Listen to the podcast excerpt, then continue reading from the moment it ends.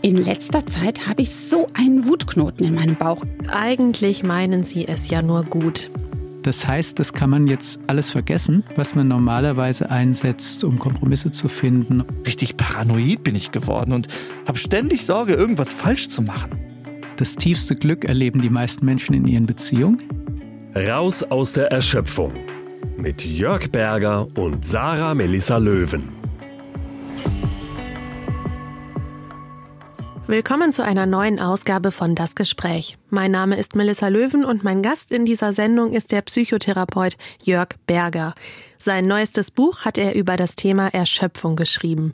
Und wir sprechen in insgesamt vier Sendungen darüber, wie wir einen Weg raus aus der Erschöpfung finden und wieder zurück in ein kraftvolles Leben finden. Hallo Herr Berger, willkommen zur dritten Sendung. Hallo. Und ein Grund können auch andere Menschen sein. Solche Menschen, die wie Energievampire sind, wie Sie sagen. Herr Berger, wer oder was ist denn genau ein Energievampir? Ja, damit mag ich natürlich keine so negative Sicht auf Menschen einführen. Die allermeisten Menschen sind Menschen, mit denen man gut klarkommt, gut zusammenarbeiten kann, schöne Beziehungen äh, pflegen. Allerdings gibt es so etwa zehn Prozent Menschen, die in ihrer Persönlichkeit und in ihren zwischenmenschlichen Mechanismen äh, belastende Verhaltensweisen zeigen. Und die können einem sehr viel Energie rauben.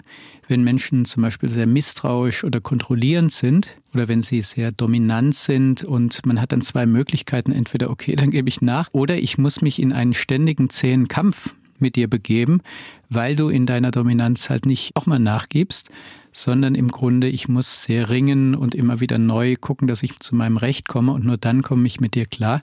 Geht auch, aber ist sehr anstrengend. Und für solche Menschen gibt es nicht so schmeichelhafte Bild von Energievampiren oder Energieräubern. Aber das trifft eben das, was Menschen auch erleben. Wenn ich mit diesen Menschen viel Zeit verbringe oder in einer engeren Verbindung stehe, laugt mich das aus. Und in manchen Fällen kann einen das sogar bis zur Erschöpfung treiben. Ja, Sie sagen, dass in unserem Umgang mit Beziehungen das vielleicht größte Anti-Erschöpfungspotenzial liegt. Warum ist das so? Ja, prinzipiell sind wir Menschen unglaublich reaktionsbereit was Beziehungen angeht. Das liegt einfach auch ein bisschen an unserer Biologie. Wir sind ja die ersten Jahre ganz hilflose Wesen, können nicht selbstständig äh, leben als Kleinkind und sind sehr, sehr darauf angewiesen, dass wir einen Menschen haben, der sich um uns kümmert, der uns versorgt, der auch emotionale Bedürfnisse beantwortet. Und deswegen ist unser ganzes äh, Nervensystem und Motivationssystem darauf gepolt, diese guten ersten Beziehungen auch irgendwie zu erhalten, uns gut äh, zu adaptieren, sehr intensiv darauf zu reagieren. Deswegen sind Beziehungen Beziehung so ein Schlüssel. Das tiefste Glück erleben die meisten Menschen in ihren Beziehungen. In Liebe, in guten Freundschaften, im Glück, irgendwie Kinder haben zu dürfen und so viele andere Beziehungserfahrungen mehr. Und äh, die größte Anstrengung ist aber genau an der gleichen Quelle, nämlich in Beziehungen, in denen man sich nicht gut fühlt, in denen man sich bedroht fühlt, äh, überfordert fühlt, ständig irgendwie aus dem Konzept gebracht ähm, hat. Wenn man der Erschöpfung auf den Grund geht, ist es mein erster Blick als Therapeut, was ist eigentlich in der Beziehung oder in den Beziehungsfeldern dieses Menschen los.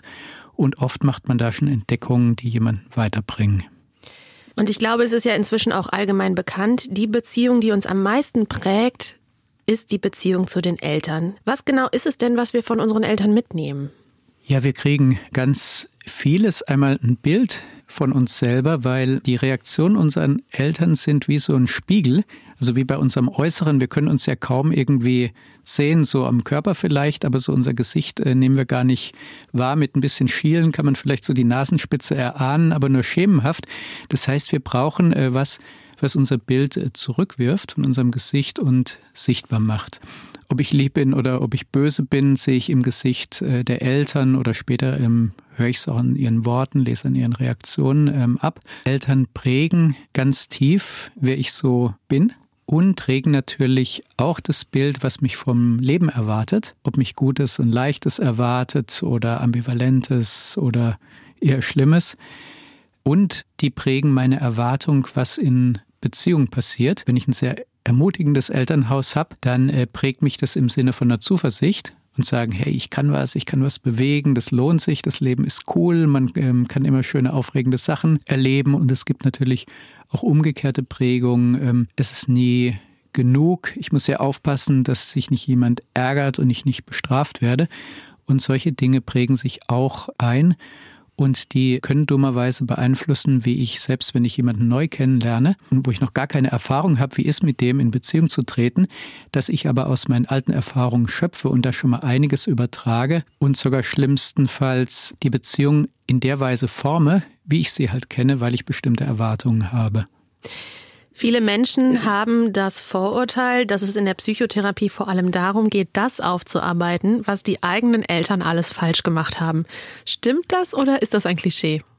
Ja, es stimmt natürlich schon ein bisschen, weil die Eltern sind halt der prägende Faktor und man kann kaum seinen tieferen Themen auf die Spur kommen, ohne auch mal einen Blick zurück. Aber es muss trotzdem nicht plump werden, dass man sagt, okay, die Eltern sind an allem schuld Meistens ist ja dann ein sehr äh, differenziertes Bild. Eltern haben auch viel richtig gemacht und Gutes äh, weitergegeben. Und niemand, der, ähm, den ich begleite, der will, dass am Ende steht, hier war alles schlecht, sondern es ist eher ein differenziertes Bild und sagen, die Eltern haben mich wirklich geliebt in den meisten Fällen. Die wollten auch Gutes für mich, hatten aber auch Schwächen und Begrenzungen und manche Eltern auch Traumata. Die haben mich auch geschädigt hier und da oder nicht so günstig geprägt und dann entsteht ein Bild, mit dem man auch ganz gut leben kann und das befreiend ist und besser als ein idealisiertes Bild, weil sonst kommt man zu dem Schluss, also wenn meine Eltern alles richtig gemacht haben und so tolle Eltern sind und ich habe aber Not, dann muss doch mit mir was nicht stimmen und ich bin undankbar, komisch oder habe nur die falsche Einstellung zu den Dingen, dass es mir nicht gut geht. Und da würde viel zu viel Schuld bei einem selber landen und auch das kann man in einer Weise sortieren, die als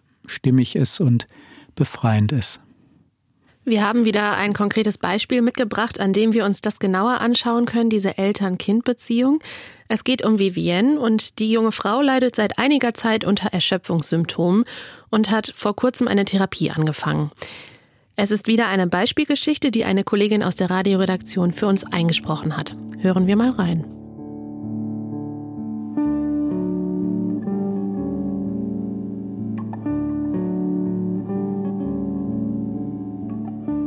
Eigentlich hatte ich immer eine gute Beziehung zu meinen Eltern. Wir haben uns nie viel gestritten.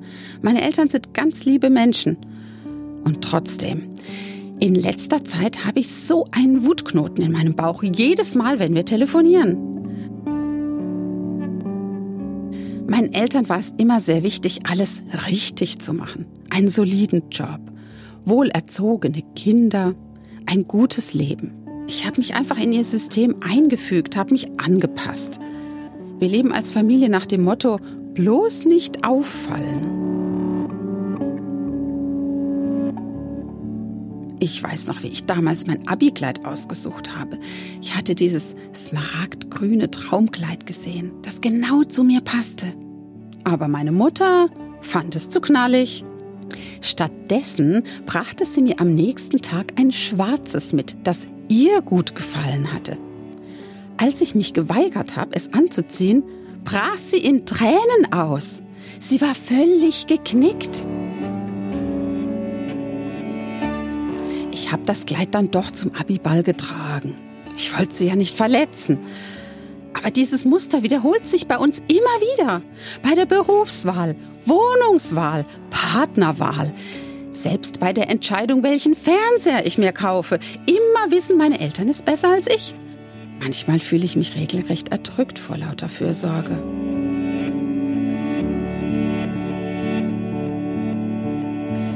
Ich weiß, Sie meinen es gut, deswegen fällt es mir ja so schwer, Nein zu sagen. Besonders schlimm ist es, seit ich mit der Erschöpfung zu kämpfen habe. Sie machen sich große Sorgen um mich. Aber als ich Ihnen davon erzählt habe, dass ich eine Therapie angefangen habe, war das Ihnen auch nicht recht, denn mit Psychologen können Sie nichts anfangen.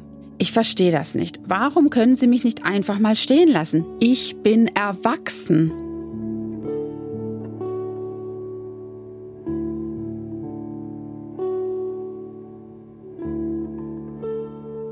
Ja, Vivienne sagt, eigentlich meinen sie es ja nur gut. Was ist für Sie beim ersten Zuhören das Problem zwischen Vivienne und ihren Eltern? Ja, die Eltern sind ein bisschen überinvolviert. Also die meinen es gut, aber die Fürsorge ist ähm, erdrückend. Sie steigen da auch sehr mit äh, starken Gefühlen ein und wenn die Vivian mal einen eigenen Gedanken, eine eigene Vorliebe hat, dann wirkt das offenbar für die Mutter besonders wie so eine Zurückweisung, der guten Ratschläge oder der äh, Fürsorge und das kränkt. Und offenbar haben die heute noch ein Bild von der äh, Vivienne, als würde das sofort in die Katastrophe führen, wenn die mal irgendwie nicht das richtige Kleid äh, wählt oder irgendwie eine falsche Anschaffung macht und haben da wohl ein Bild vom Leben und sagen, wir haben irgendwie den guten Kurs entdeckt, bei uns hat es ja geklappt und auf dem muss man bleiben, damit man ein gutes Leben hat. Und links und rechts davon wird es uns ein bisschen unheimlich. Und wir wollen ja unsere Tochter in einem guten Leben sehen. Und deswegen halten wir die jetzt mal auf dem Pfad, der sich für uns äh, bewährt hat. Und das kann aber sehr einengend und ähm, erdrückend sein und viele Schuldgefühle machen, weil ab und zu erlaubt sich die Vivienne ja doch mal einen eigenen Gedanken oder eine eigene Entscheidung und merkt, wie verletzend, wie kränkend das für die Mutter ist. Menschen wie die Vivienne merken dann selbst, wenn meine Mutter gar nicht da ist, ist es so tief in mich eingeprägt, dass ich sogar denke, oh, das finde meine Mutter doof oder wenn die jetzt erfährt, ich habe das und das so entschieden und äh, die Mutter hat dann selbst Macht, wenn sie gar nicht da ist oder wenn sie vielleicht bei best in bestimmte Lebensbereiche keinen Einblick hat. Und ähm, sowas kann natürlich viel Energie kosten und so eine erschöpfende Lebenslast sein. Sie haben gerade auch schon angesprochen, dass die Mutter vor allen Dingen sich zurückgewiesen fühlt, wenn Vivienne sich gegen ihren Rat entscheidet und auch sehr emotional darauf reagiert. Was sind denn Faktoren, die dazu führen, dass diese Eltern-Kind-Beziehung eben nicht erwachsen wird? Ja, die Generationen geben dann äh, so ein Problem weiter. Also die Mutter untergräbt ja die Unabhängigkeit von der Vivienne, aber offenbar hat die selbst auch nicht zu einer Unabhängigkeit geführt im guten Sinne. Sonst könnte sie ja äh, sich unabhängig machen und sagen, okay, das andere Kleid wird mir besser gefallen an meiner Tochter, aber sie hat halt einen anderen Geschmack äh, und beides ist in Ordnung, beides ist gleichberechtigt und jetzt in dem Fall darf die Vivienne natürlich entscheiden, was sie bei ihrem Ball tragen äh, möchte, aber da muss man erstmal innerlich hinkommen und wenn man diese Unabhängigkeit nicht hat, ist diese andere Vorliebe wie ein negatives Urteil. Und wenn man dann vom Selbstwertgefühl her belastet ist, kann man den eigenen Weg des anderen nicht stehen lassen und merkt gar nicht, wie man dann das eigene Leben, die Lebensfreude und die Unabhängigkeit des anderen untergräbt. In diesem Zusammenhang sprechen Sie auch davon, dass Menschen dann in kindliche Gefühle rutschen. Was genau ist damit gemeint? Bei der Vivienne ist es so, dass sie dann auch in anderen Situationen, in denen sie eigentlich frei entscheiden dürfte, unsicher wird, wenn jetzt jemand im Gesicht des anderen sieht, oh, das findet der andere nicht gut oder er kann es nicht gleich bestätigen und nachvollziehen. Und äh, dann überkommt sie eine tiefe Unsicherheit und sagen, oh, vielleicht ist er doch nicht so gut oder vielleicht trennt uns das, wenn ich jetzt solche Entscheidungen treffe. Das ist jetzt ein ähm, Reinrutschen in ein kindliches Gefühl, weil als Erwachsene weiß sie ja, das ist jetzt überhaupt kein Problem für eine Freundin oder einen Partner, wenn ich jetzt mal was mache, was der andere vielleicht anders ausgesucht hätte. Aber es gibt eben diese Kindheitserfahrung, das kindliche Gefühl, das sich ähm, aktiviert. Und mit dieser Spannung umzugehen und sagen, hier als Erwachsener möchte ich meine eigenen Entscheidungen Entscheidung treffen und ich weiß, dass es in Ordnung ist, dass nichts Schlimmes passiert, aber mein Gefühl wird so schrecklich unsicher und auch mein Beziehungserleben wird so schrecklich unsicher dabei. Und das ist ein Zurückrutschen in ein kindliches Gefühl, was eine ziemliche Zerrissenheit machen kann und ähm, auch ein Krafträuber sein kann im eigenen Alltag. In Ihrem Buch haben Sie zwei Checklisten aufgeführt, um die Elternbeziehung zu reflektieren.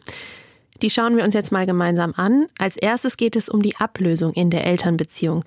Was ist mit dem Begriff Ablösung denn genau gemeint? Ablösung meint, dass man sich aus der Kindrolle löst und in eine erwachsene Rolle findet. Und das bedeutet auch, dass man sich von manchen Dingen löst, wie zum Beispiel Werten der Eltern, wo man sagt, das ist okay, ich kann die stehen lassen, ich sehe es aber ein bisschen anders. Und das heißt aber immer auch eine Entscheidung manchmal gegen bestimmte Dinge ähm, der Eltern, die man anders leben möchte.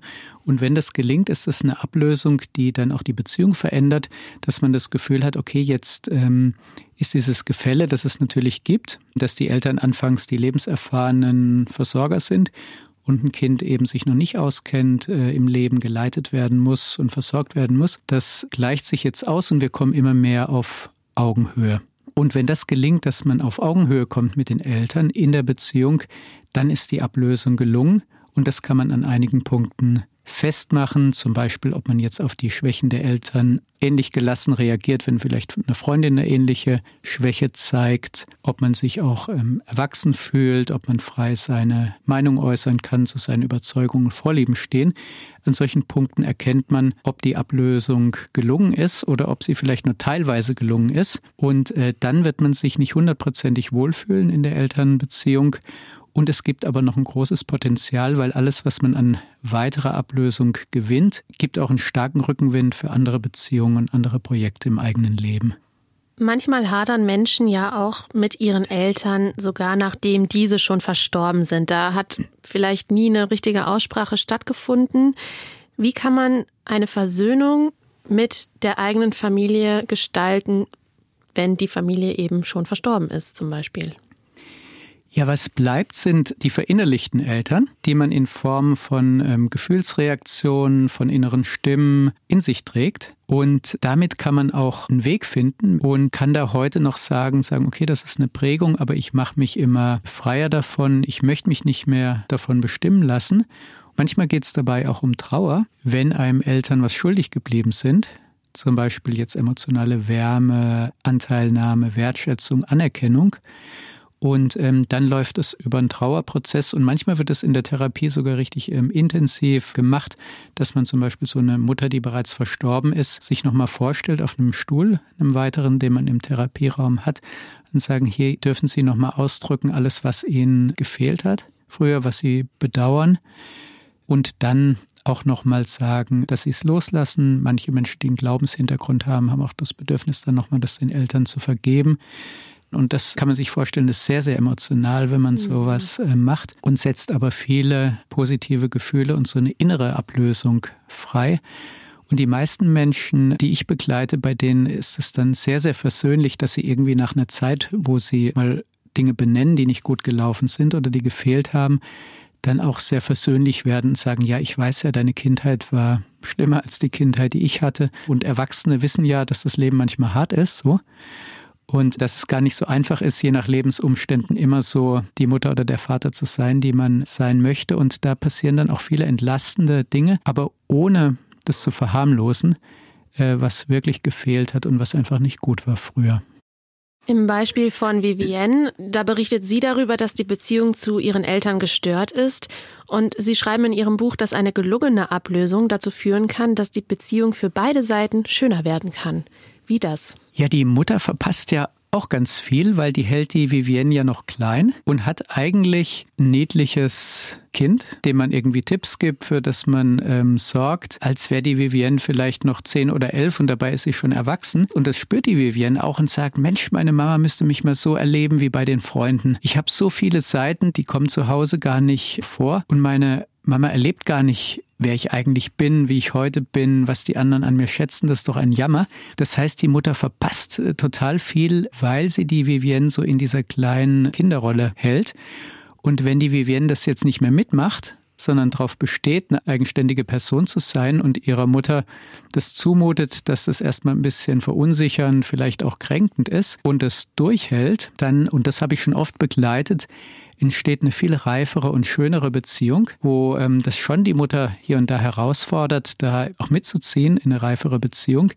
Aber sie hat viel mehr. Und äh, Menschen, die diesen Prozess durchgemacht haben, die sagen, Mensch, meine Mutter ist viel wertschätzender. Die äh, wird Aufmerksamkeit und denkt, Wahnsinn, das ist toll, was du da in deinem Leben hast. Und das ist bisher die, all die Jahre gar nicht vorgekommen, weil die mich irgendwie eigentlich noch auf diese kindliche Rolle festgelegt hat. Und auch wenn da Eltern erstmal leiden, bis man, ähm, bis sie sich auch dran angepasst haben, das akzeptiert haben, dass ihr erwachsenes Kind jetzt sich auch erwachsen verhält, werden die oft mit einer schöneren Beziehung, mit mehr Nähe wieder und Vertrauen belohnt.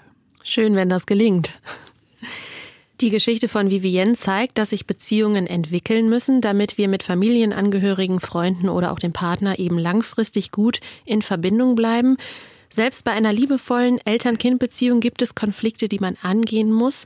Aber, auch darüber schreiben Sie in Ihrem Buch, es gibt eben auch Beziehungen, die uns ganz grundsätzlich nicht gut tun. Sie haben dafür einen Begriff geprägt, nämlich stachelige Persönlichkeiten.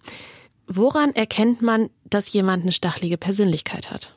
Ja, das ist gar nicht immer leicht zu erkennen, weil es gibt ja quasi Situationen, in denen wir alle mal stachelig werden. Da ist irgendwo ein Punkt. Und jetzt die stacheligen Persönlichkeiten, wo, wo ich so schwierige Menschen versucht habe, ein bisschen humorvoll zu bezeichnen, ähm, bei denen ist es nicht ab und zu so, sondern da ist es eigentlich der Normalfall, dass sie eben kontrollierend sich verhalten, sehr kritisch bis abwertend sind. Das kriegt man quasi fast immer ab. Und sie sind nicht korrigierbar. Und das ist ein himmelweiter Unterschied, wenn jetzt jemand eine Schwäche hat und sagen, boah, das war jetzt ein bisschen kritisch, wie du es bewertet hast, fand ich entmutigend.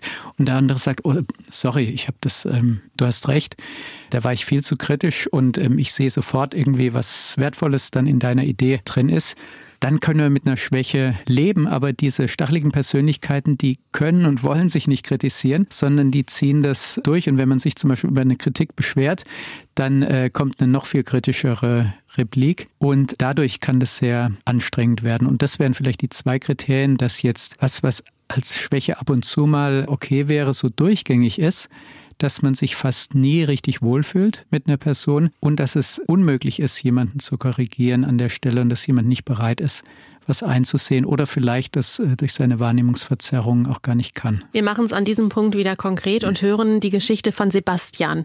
Auch Sebastian klagt nämlich darüber, dass er immer erschöpft ist und in seinem Fall gibt es dafür einen ganz eindeutigen Auslöser, der Chef.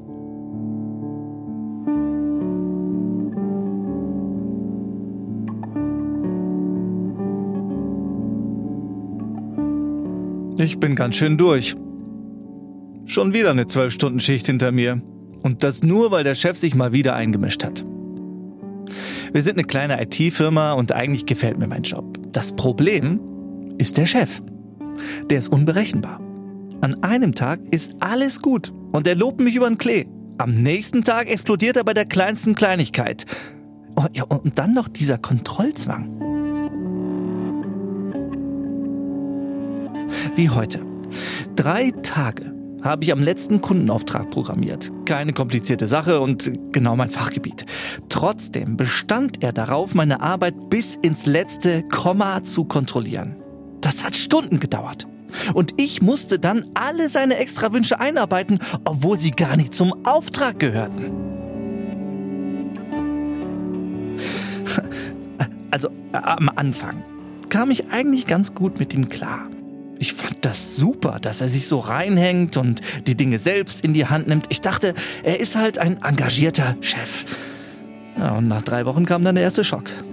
Wegen einer Kleinigkeit hatte einen Kollegen geschlagene 20 Minuten angebrüllt. Der war danach fix und fertig. Seit ich in diesem Job angefangen habe, schlafe ich schlecht.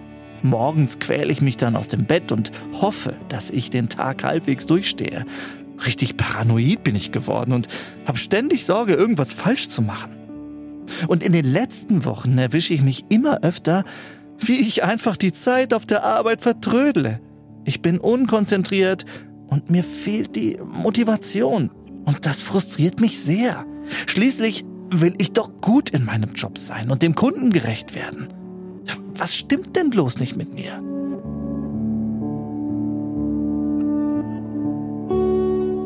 Herr Berger, was für eine stachlige Persönlichkeit ist dieser Chef? Ja, das ist ein Einschüchterer, der sehr willensstark ist, sehr stark seine Dinge durchzieht und das wie so ein Bulldozer macht, der alles irgendwie aus dem Weg räumt, was ihm im Weg steht und äh, der gelernt hat, auf der Klaviatur der Angst zu spielen und sehr bedrohlich auftreten kann in seinen Forderungen und Wutausbrüchen. Und ähm, dann traut man sich kaum zu widersprechen, schluckt Dinge, die man eigentlich gar nicht schlucken würde in anderen Fällen. Und die sind sehr, sehr durchsetzungsstark, was ja manchmal nützlich ist.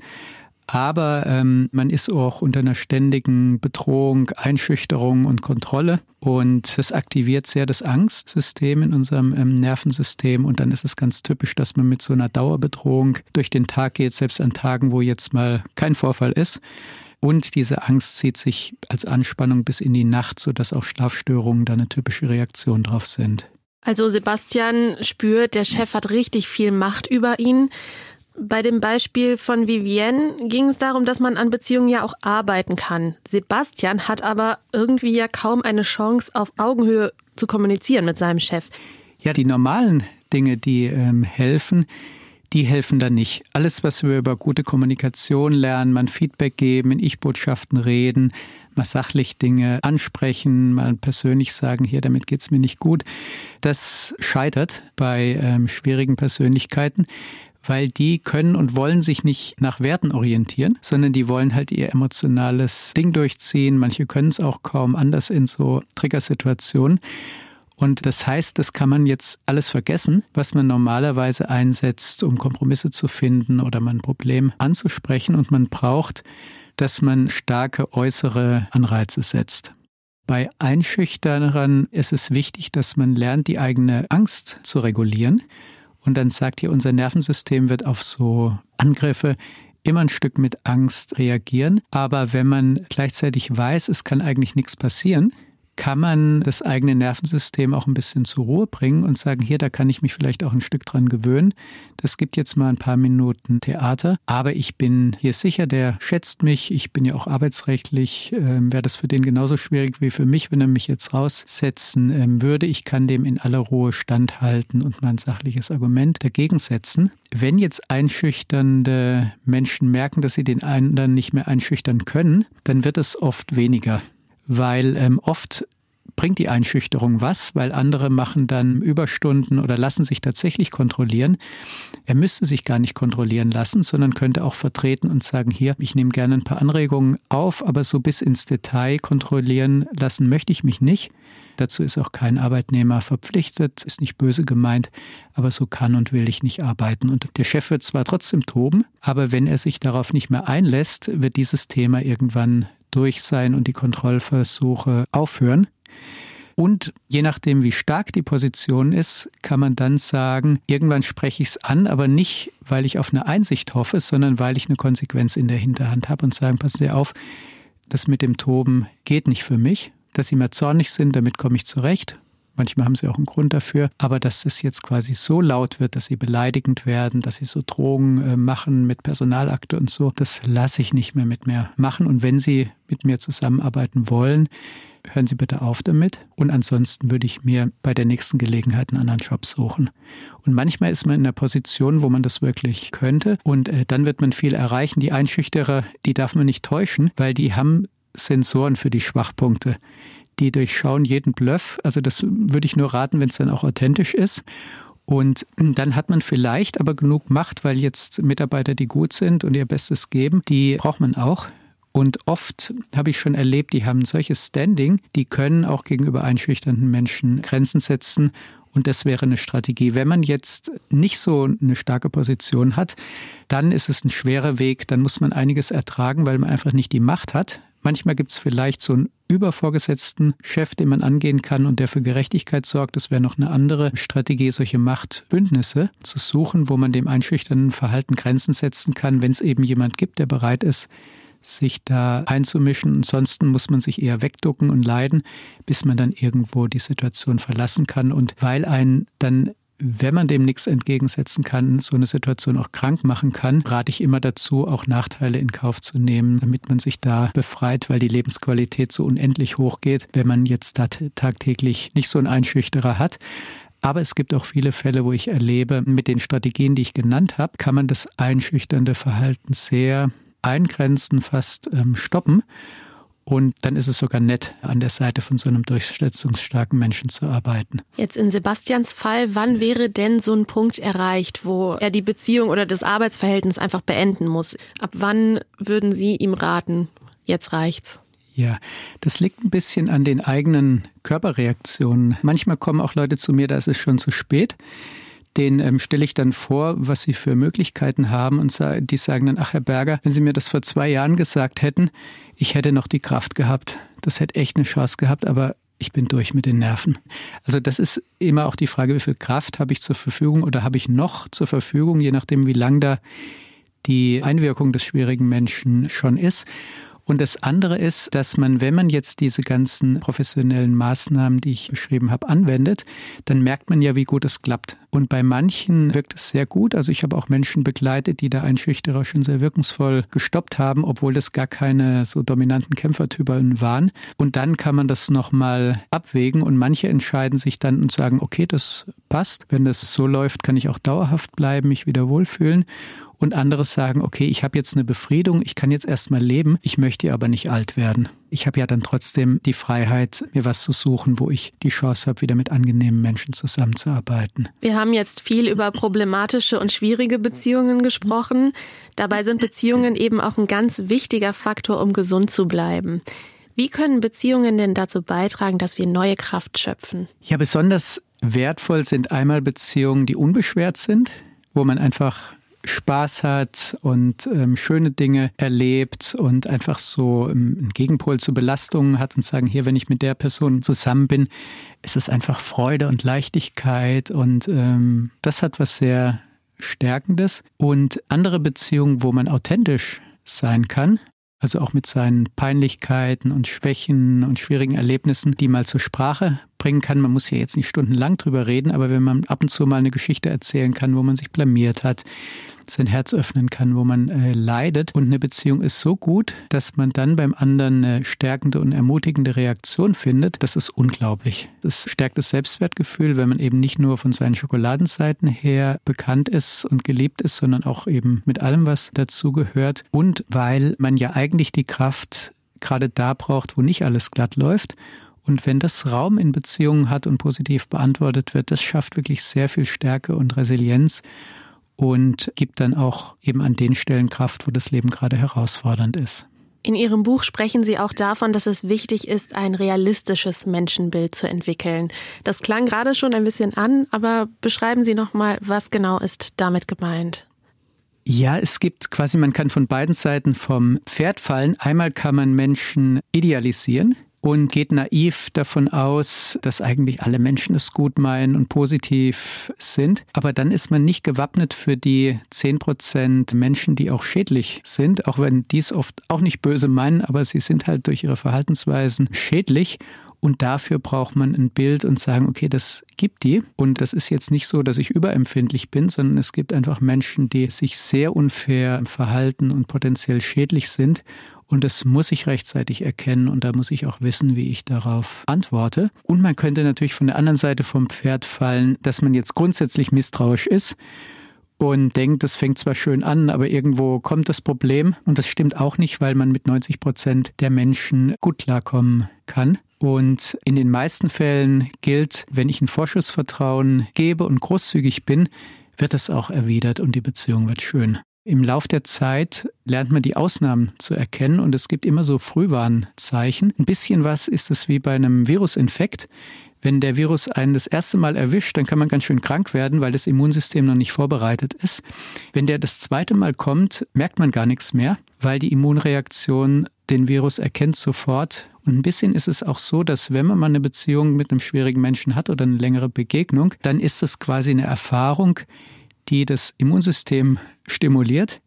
Und man erkennt es sehr früh und sagen, okay, da ist jetzt jemand nicht nur ein bisschen überschwänglich, sondern der überschreitet meine Grenzen von der ersten Begegnung an. Und da sollte ich ausnahmsweise weniger Vertrauen investieren, sondern erstmal sehr vorsichtig sein, die Beziehung langsam sich entwickeln lassen.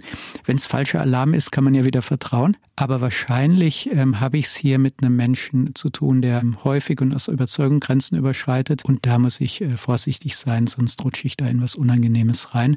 Und das wäre sowas, wenn man jetzt ein Menschenbild hat, das sowohl für dunkle Seiten als auch für schöne Seiten Platz hat, hat man die Möglichkeit, viel Vertrauen zu investieren, fröhlich Beziehungen zu leben, aber auch umzuschalten, wenn man mal den dunklen Seiten des Menschseins begegnet und sich eben von diesen schwierigen Beziehungen, die einen erschöpfen und auslaugen und belasten, ja, sich davon distanzieren zu lernen, das hilft eben auch, um aus Erschöpfung herauszufinden. Ja, damit beenden wir die dritte Sendung unserer vierteiligen Serie zum Thema Erschöpfung. Herr Berger, bis hierhin wieder vielen Dank für das interessante Gespräch. Bitteschön.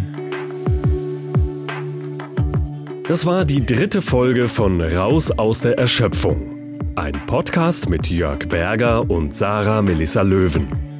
ERF Plus. Tut einfach gut.